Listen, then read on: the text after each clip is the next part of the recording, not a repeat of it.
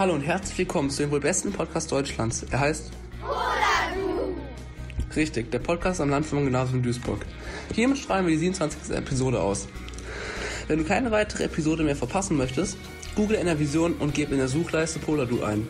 Dort könnt ihr uns auch kostenlos abonnieren. Heute in der Moderation sind Svere Kinchi und ich, Moritz Durm. Und jetzt kommen wir zu den Themen.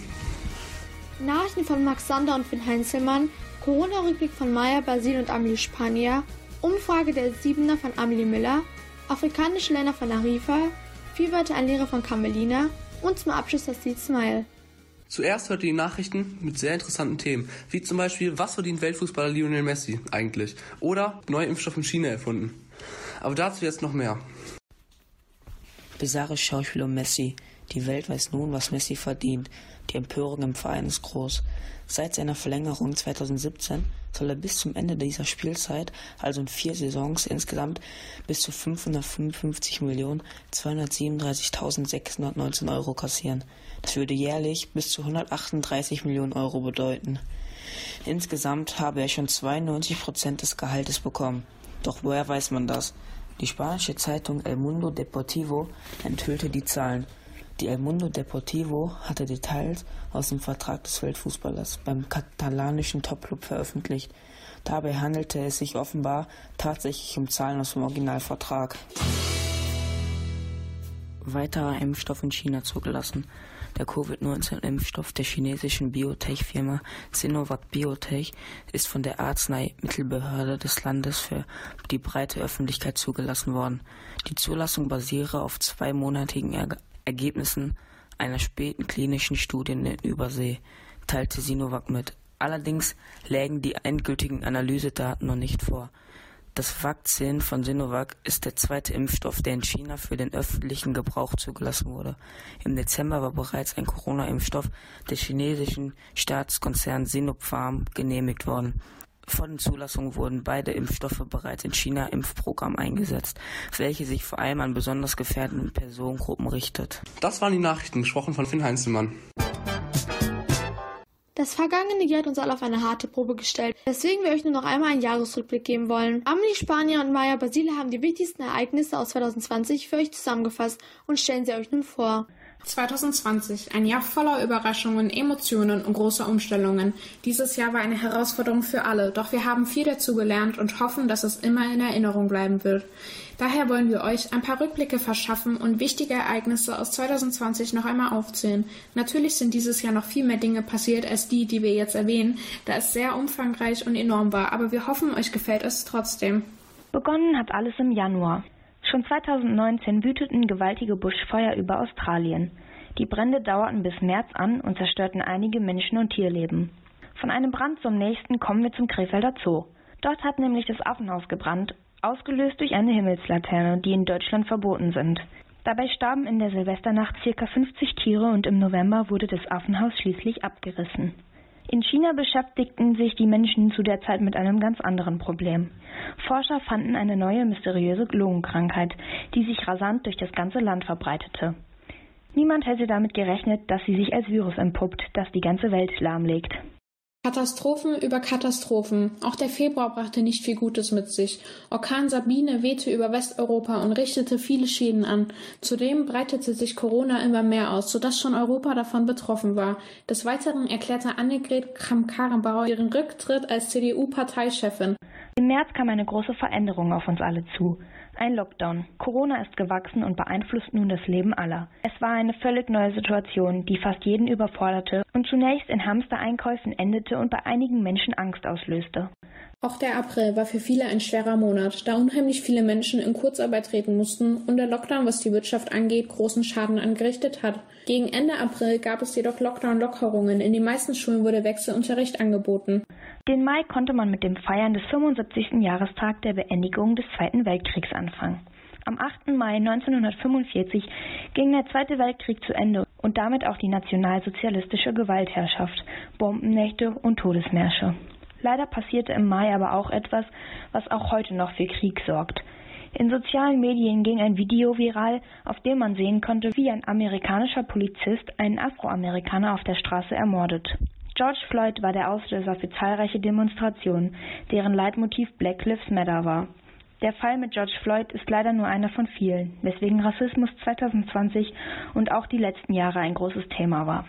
Die Demonstrationen fanden größtenteils im Juni statt und gewannen ein großen Ausmaß. Es ging nicht nur um Rassismus im Allgemeinen, sondern besonders um Polizeigewalt an dunkelhäutigen Menschen. Außerdem mussten aufgrund Virusausbrüchen in Schlachthöfen in NRW strenge Maßnahmen ergriffen werden. Die Fleischbranche stand daher in starker Kritik. Dazu wurden im Juni die Corona-Warn-App eingeführt. Corona ist natürlich auch im Juli das Thema Nummer eins. Es gab Sorge um eine zweite Infektionswelle, weswegen eine Testpflicht für Menschen eingeführt wurde, die aus einem Risikogebiet zurückkehrten. Laut der WHO wurden aber fünf Impfstoffe in größeren Studien getestet, um den Virus so schnell wie möglich zu stoppen. Weiter geht es im August mit einem Rekord. Angela Merkel schlug Hans-Dietrich Benschner einschließlich ihrer Amtszeit als Familien- und Umweltministerin als längstes Mitglied des Bundeskabinetts. Leider wird diese Nachricht aber überschattet, da auch in diesem Monat wieder ein schreckliches Ereignis stattgefunden hat. Eine Riesenexplosion in Libanon sorgte für viel Schaden und viele Tote. Es sind letztes Jahr wirklich einige schlimme Dinge passiert, weswegen sich wahrscheinlich umso mehr Menschen über die Schulöffnung am 10. August gefreut haben. Endlich wieder soziale Kontakte und das Lernen mit Lehrer, die vor einem stehen. Das Homeschooling war eine sehr herausfordernde neue Situation für Schüler, Lehrer und Eltern. Für viele war das Lernen von zu Hause aber auch besser. In Amerika stellten die Demokraten Joe Biden als neuen Präsidenten auf, der die Wahl annahm. Im September wurden Flüchtlingslager in Moria durch Brände zerstört und die Corona-Zahlen stiegen wieder. Außerdem wurde eine rechtsextremistische Chatgruppe von Polizisten in NRW entdeckt, die daraufhin suspendiert wurden. Der Oktober startete mit zwei aktuellsten Themen in einem, Donald Trump und Corona. Der Präsident der Vereinigten Staaten hatte sich nämlich mit dem Virus infiziert. In Paris wurde ein Lehrer enthauptet, was vermutlich islamisch motiviert wurde, und in Polen gab es Proteste gegen das Abtreibungsverbot. Im Oktober wurde zudem Kamala Harris, die erste weibliche Vizepräsidentin in Amerika, gewählt. In diesem Jahr, im Oktober, konnte man übrigens den 30. Jahrestag der deutschen Einheit feiern. Der November war im Gegensatz zu den anderen Monaten nicht ganz so schlimm. Zwar waren die Querdenker, die Demonstrationen ohne Abstand und ohne Masken hielten, ein großes Problem, doch Joe Biden gewann die Wahl zum Präsidenten der Vereinigten Staaten, was viele Menschen freute und ihnen etwas Hoffnung gab. Außerdem gewannen wir, die Podcast AG, im November den Bürgermedienpreis, worüber wir uns sehr gefreut haben. Nun sind wir schon am letzten Monat. Am 14. Dezember wurden die Schulen erneut geschlossen und das Homeschooling wieder eingeführt. Hoffnung, dass wir Corona so schnell wie möglich in den Griff bekommen, gab uns aber der erste Impfstoff, der am 26. Dezember verabreicht wurde. Corona hat dieses Jahr viel umgestellt, aber wir hoffen, dass ihr trotzdem schöne Ferien hattet und gut ins neue Jahr gekommen seid, das hoffentlich besser wird. Wichtig ist, dass wir alle zusammenhalten, um die Corona-Pandemie gemeinsam zu überstehen. Wahnsinn, was letztes Jahr alles passiert ist. Hoffentlich konnten aber durch all die Ereignisse viele Menschen zum Nachdenken angeregt werden und wir sind gespannt, wie 2021 wird. Am 8.12.2020 haben wir mit der siebten Stufe eine Umfrage gemacht, um sie besser kennenzulernen. Es haben 16% der Schüler, also 25 von 149 Personen, unsere vier Fragen beantwortet. Erste Frage. Wie kommst du mit der neuen Fremdsprache klar? Von den 25 Befragten haben 21 mit gut bis sehr gut in den Fremdsprachen Französisch, Spanisch oder Latein geantwortet. Die restlichen vier fanden diesen Bereich nicht so leicht. Zweite Frage. Wer ist dein, deine Lieblingslehrer, Lehrerin? Die meisten SchülerInnen haben mehrere LehrerInnen gewählt. Zum Schluss waren von den 21 genannten LehrerInnen zwei besonders beliebt. Herrn Jagenow mit fünf Stimmen, dicht gefolgt von Herrn Ochoa mit drei Stimmen. Daraus können wir schließen, dass die Französischlehrer bei den Teilnehmern sehr angesagt waren. Dritte Frage. Findest du das Teilen des Schulhofs mit den anderen Klassen gut oder schlecht? In der Corona-Pandemie wurde der Schulhof in drei Teile geteilt, wovon die verschiedenen Stufen jeweils einen Teil erhielten. Zehn der Befragten fanden die Einteilung in Ordnung, jedoch die anderen 15 waren nicht sehr begeistert, da einige Freunde aus anderen Stufen haben und diese so nicht mehr sehen können. Außerdem wurde oft erwähnt, dass sich einige auch nicht an die Einteilung halten, welches viele nicht sehr toll finden.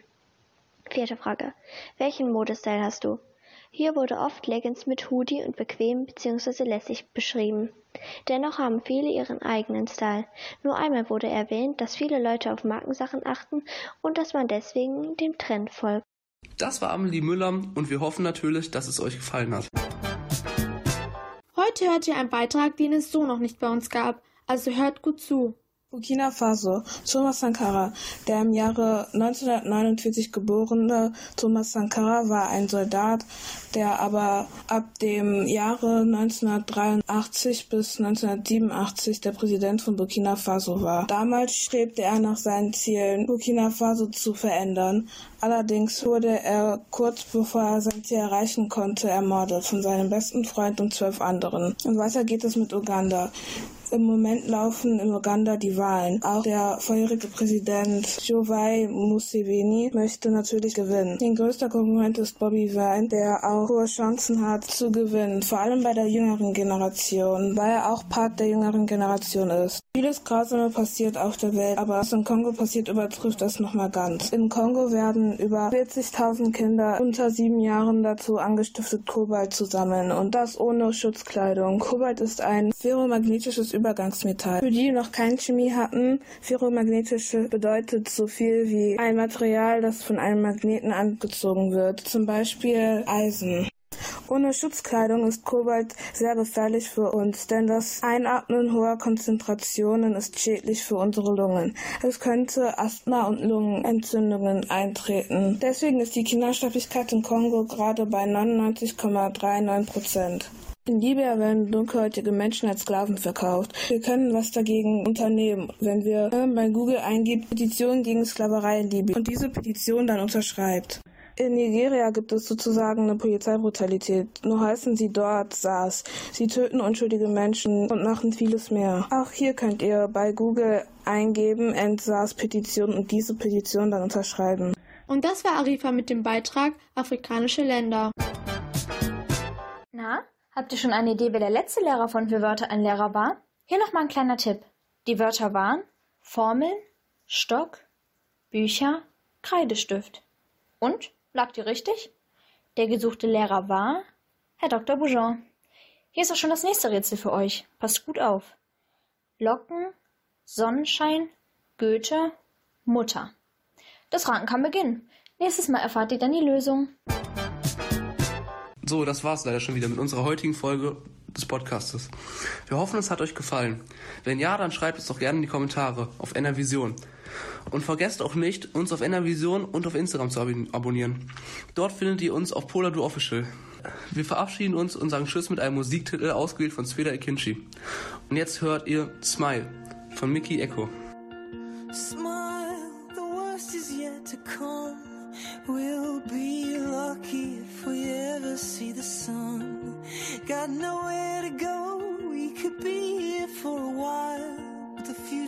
Is forgiven, so smile. We're trying so hard to get it all right, but only feel lonely at the end of the night. Well, I wanna be somewhere away from this place. Yeah, somewhere just a little closer to grace. I'll smile, the worst is yet to come.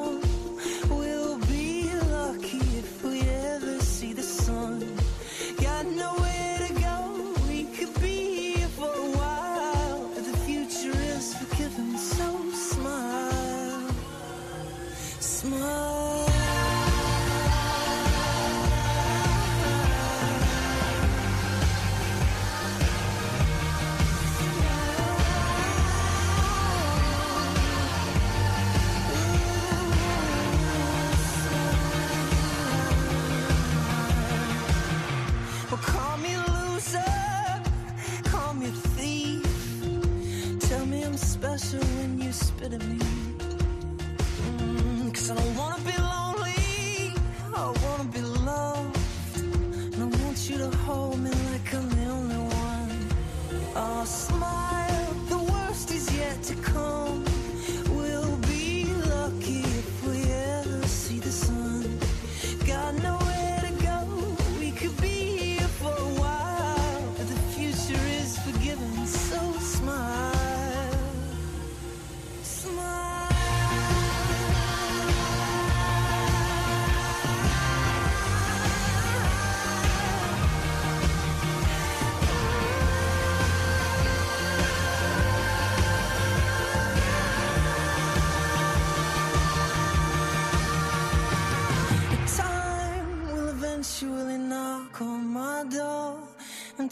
I'm not needed around anymore. But he'll hold me so close at the end of the day. When I'm quiet, I can nearly hear him say, Smile, to come.